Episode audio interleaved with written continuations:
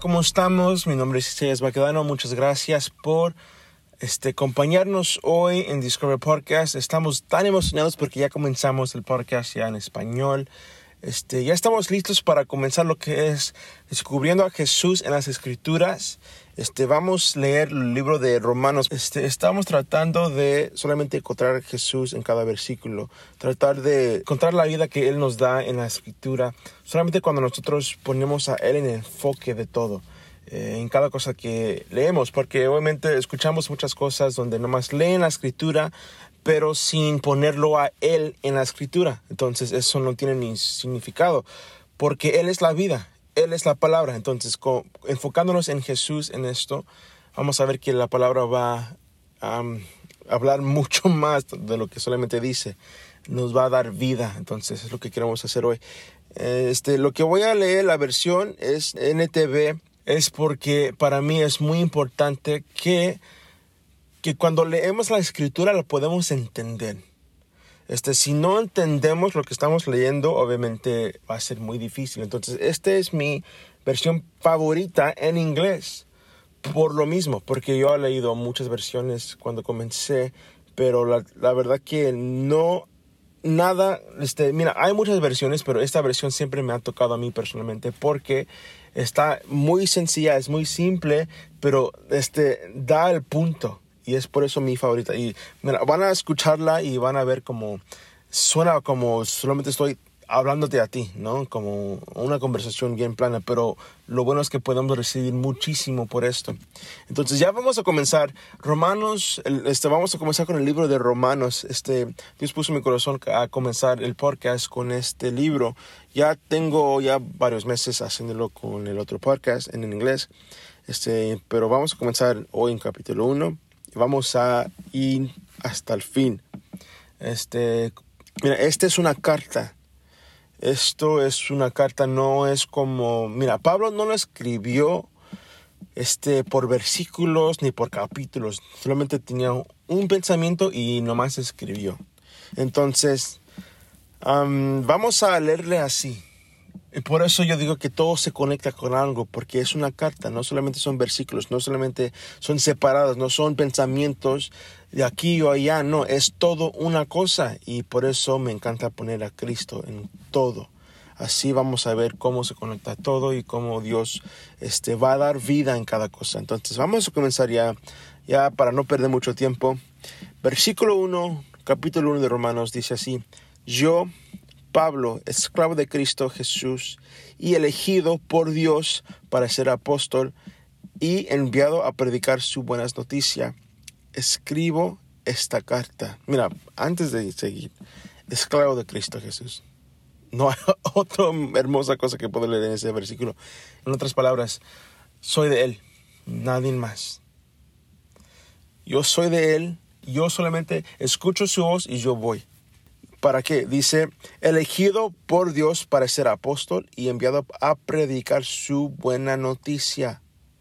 Escribo esta carta. Mira, esa palabra buena noticia va a ser muy vital en este, estos versículos. Dos dice, Dios permitió esa buena noticia hace tiempo por medio de sus profetas en las sagradas escrituras. La buena noticia trata de su Hijo. Punto. Así dice el verso 3.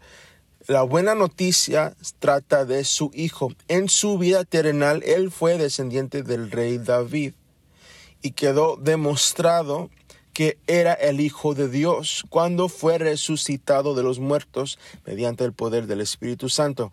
Él es Jesucristo nuestro Señor. Mira, es tan hermoso esto ya. Esto está diciendo que esto es la fe, las buenas noticias. ¿Qué es? Mira, yo recuerdo que cuando yo comencé, yo tenía una dificultad a decir qué es la buena noticia o qué es el evangelio. Este, mira, honestamente, cuando yo crecí en la iglesia, la verdad no sabía lo que fue el, evangelio. No, no sabía que alguien murió por mí, alguien resucitó por mí, y que ya alguien vive en mí por medio de esa crucifixión y resurrección y solamente por creer y tener fe en esto. Entonces, yo recuerdo que no crecí con esto. Entonces, y nomás quiero decirles que en esto, en este contexto de las buenas noticias, la fe, esto es lo que creemos en la escritura, lo que está diciendo Pablo, se trata de esto. Mira, y hermosamente, él está diciendo, oh, mira, una cosa, la buena noticia trata de su hijo. Habla de Jesús, obviamente. En su vida terrenal, él fue descendiente del rey David. Está diciendo algo aquí. Fue el Mesías. Fue él que restauró todo. La promesa que Dios, mira, y vamos a leer eso también.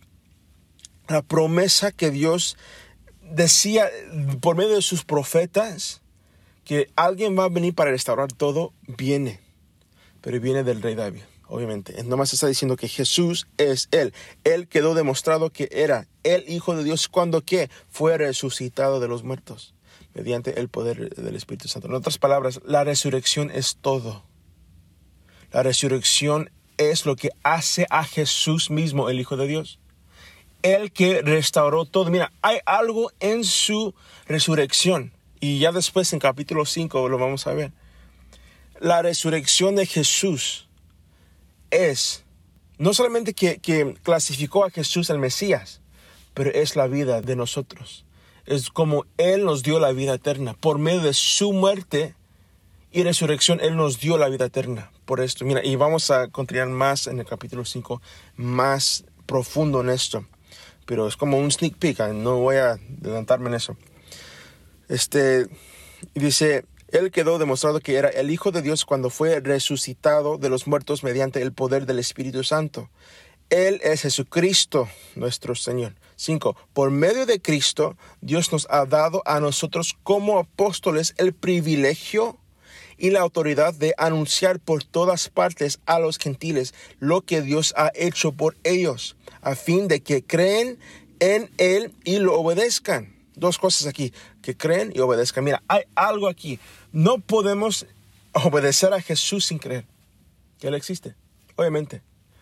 Algo pasa a creer que, está hablando de algo aquí por medio de Cristo Dios nos ha dado a nosotros como apóstoles el privilegio y la autoridad de anunciar por todos los gentiles lo que Dios ha hecho. Mira, está hablando de las buenas noticias.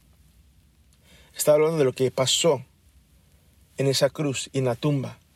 Esas buenas noticias son ya podemos ser restaurados con Dios mismo por lo que Jesús, porque lo que Jesús hizo está diciendo, es buena noticia. Y mira, y tenemos, tenemos el privilegio de qué? De ir la autoridad para anunciar por todas partes a los gentiles lo que Dios ha hecho por ellos. Mira, lo que Dios ha hecho por ellos, ¿a quién? Los gentiles. ¿Qué hizo? Restauró lo que son los gentiles ya atrás a Dios. Es una restauración completa, donde Dios está listo para encontrarse con su creación por medio de su Hijo Jesús. Entonces está diciendo, esta buena noticia, lo que él, hizo por ti, Él mandó su Hijo por ti para que tú puedas tener una relación con Él. Para que puedas experimentar el cielo al 100%, que tú puedes entrar delante del trono y estar con tu Padre. Dice, a fin de que creer en Él y lo obedezcan. Mira, es tan profundo esto. En otras palabras, están ya diciendo a los gentiles, esto es lo que él, eh, él, hizo por ti. ¿Por qué? Para que ellos puedan creer en esto. Solamente a anunciar la palabra, las buenas noticias, los gentiles van a creer y más bien obedecer. Ya caminar en su santidad, ya caminar en los caminos de Dios, ya caminar en, en este tipo de relación con Él. Otras palabras, ya ser discípulos, ya ser esclavos, como dice Pablo en el principio. Y dice, lo cual dará gloria a su nombre. Ustedes están incluidos entre los gentiles que fueron llamados a pertenecer a Jesucristo. Les escribo a todos ustedes, los amados de Dios que están en Roma y son llamados a ser su pueblo santo. Les escribo a todos ustedes, los amados de Dios. Mira, amo primero esa parte. Amados de Dios son amados. Todos somos, amados. Este, pero amo cuando él lo dijo ahí. Los amados de Dios que están en Roma y son llamados a ser su pueblo santo. Somos llamados para ser santos, pero es imposible de ser santos sin Él, que Él es santo. Dice para este Pedro, dice, este, sé santo porque tu Dios es santo. otras palabras, es imposible de ser santo sin Dios. Lo que es imposible para el hombre, con Dios es posible. Pero somos llamados. Dios nos llamó para ser santos. ¿Cómo se hace eso? Las buenas noticias. Él vino a los gentiles a anunciar, Pablo, anunciar a ellos lo que Dios ha hecho. Mandó a su Hijo, el Mesías, que fue resucitado. Por eso Él es, por su resurrección, nos da vida que nos da vida, ¿qué? Él es vida. Entonces, cuando estamos con Él, la resurrección ya restauró, solamente por creer en esto, restauración, Él restauró lo que es la intimidad con Dios y hombre. Y así podemos creer en Él y obedecer. Y, y también aún así podemos ser su pueblo santo. En otras palabras, no es tu fuerza, no es tu obra, no son tus obras que te hace santo. Es su obra perfecta llevó nuestros pecados para ser perfectos. Y aún no perfectos, ser santos. Entonces, ¿qué pasa cuando caemos en pecados? Porque nos olvidamos de lo que pasó. Simple. Recuerdo que yo escuché, este, fue Martin Luther, Martín Lutero, este que dijo, Necesitamos escuchar el Evangelio todos los días porque olvidamos el Evangelio todos los días. ¿Qué pasa cuando olvidamos el, Evangelio? Desconectamos del poder de Dios. No solamente el poder, la vida que Él nos da. Se trata de creer. Entonces, mira, amo cuando Jesús dice, haz esto en memoria de mí. Cada vez que tú haces esto, hazlo en memoria de mí. En otras palabras, nunca dejan de recordar lo que hice por ti. Porque ahí está todo. La resurrección, la vida, es Él. es que acabo de, leer el capítulo 5 para, para la versión de inglés y no manches, está, está como bien profundo lo que es la resurrección. Dice que por causa de un, una persona que cayó, es hablando de Adán, el pecado de Adán, este, todos, todos murimos. Pero por la causa del Hijo de Dios entregándose a la muerte, todos tenemos vida eterna. Y obviamente hay más que solamente decirlo así, es mucho más. Entonces ya, como dije, vamos a llegar allá, pero por ahorita estamos aquí. Este 7, les escribo a todos ustedes, los amados de Dios, que están en Roma y son llamados a ser su pueblo santo.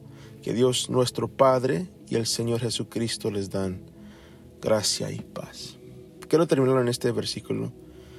vamos a entrar ya en la semana después que, que nos conectamos otra vez a, a seguir esto.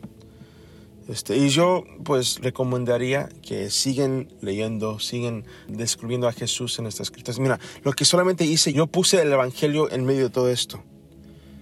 Mira, lo voy a leer una vez más, desde el principio. Y vamos a ver cómo todo se conectó con Jesús y nada más. Yo, Pablo, esclavo de Cristo Jesús, y elegido por Dios para ser apóstol, y enviado a predicar su buena noticia, escribo esta carta Dios prometió esa buena noticia hace tiempo por medio de sus profetas en las sagradas escrituras. La buena noticia trata de su Hijo y en su vida terrenal él fue descendiente del rey David y quedó demostrado que era el Hijo de Dios cuando fue resucitado por los muertos mediante el poder del Espíritu Santo.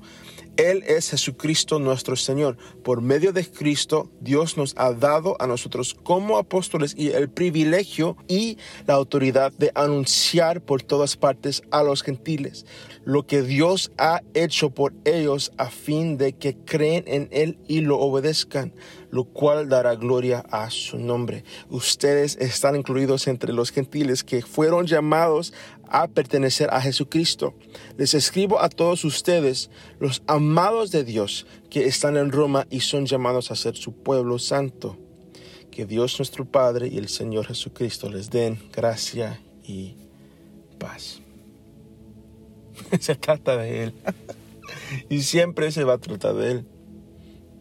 Entonces, quiero orar antes de, de terminar este episodio, que creemos más en esto, que sea más real en nuestras vidas. Vamos a leer este, ya la próxima semana cómo esto va a ser real y cómo va a ser algo ya físico, que algo que todo el mundo puede ver, nuestra fe.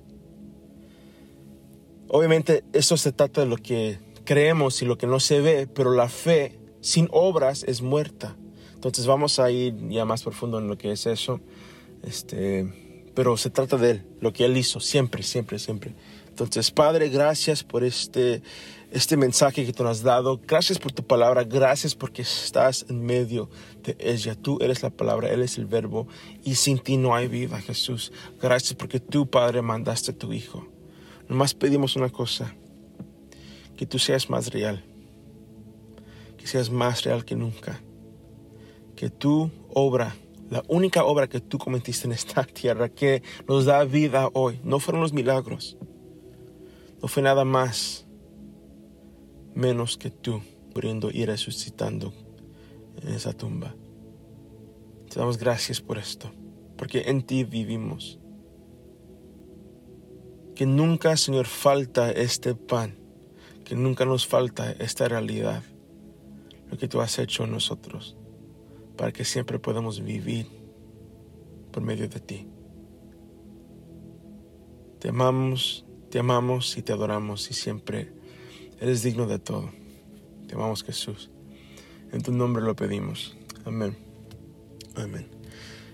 Este, muchísimas gracias por acompañarnos aquí en Discover. Espero que Dios está hablando a su vida.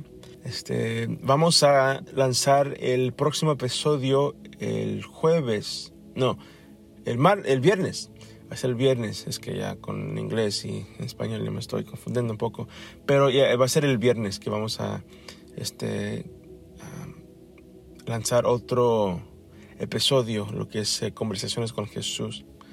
Este, entonces sí, vamos a continuar en eso. Entonces que les vaya bien, nos conectamos a la próxima. Bendiciones, bye bye.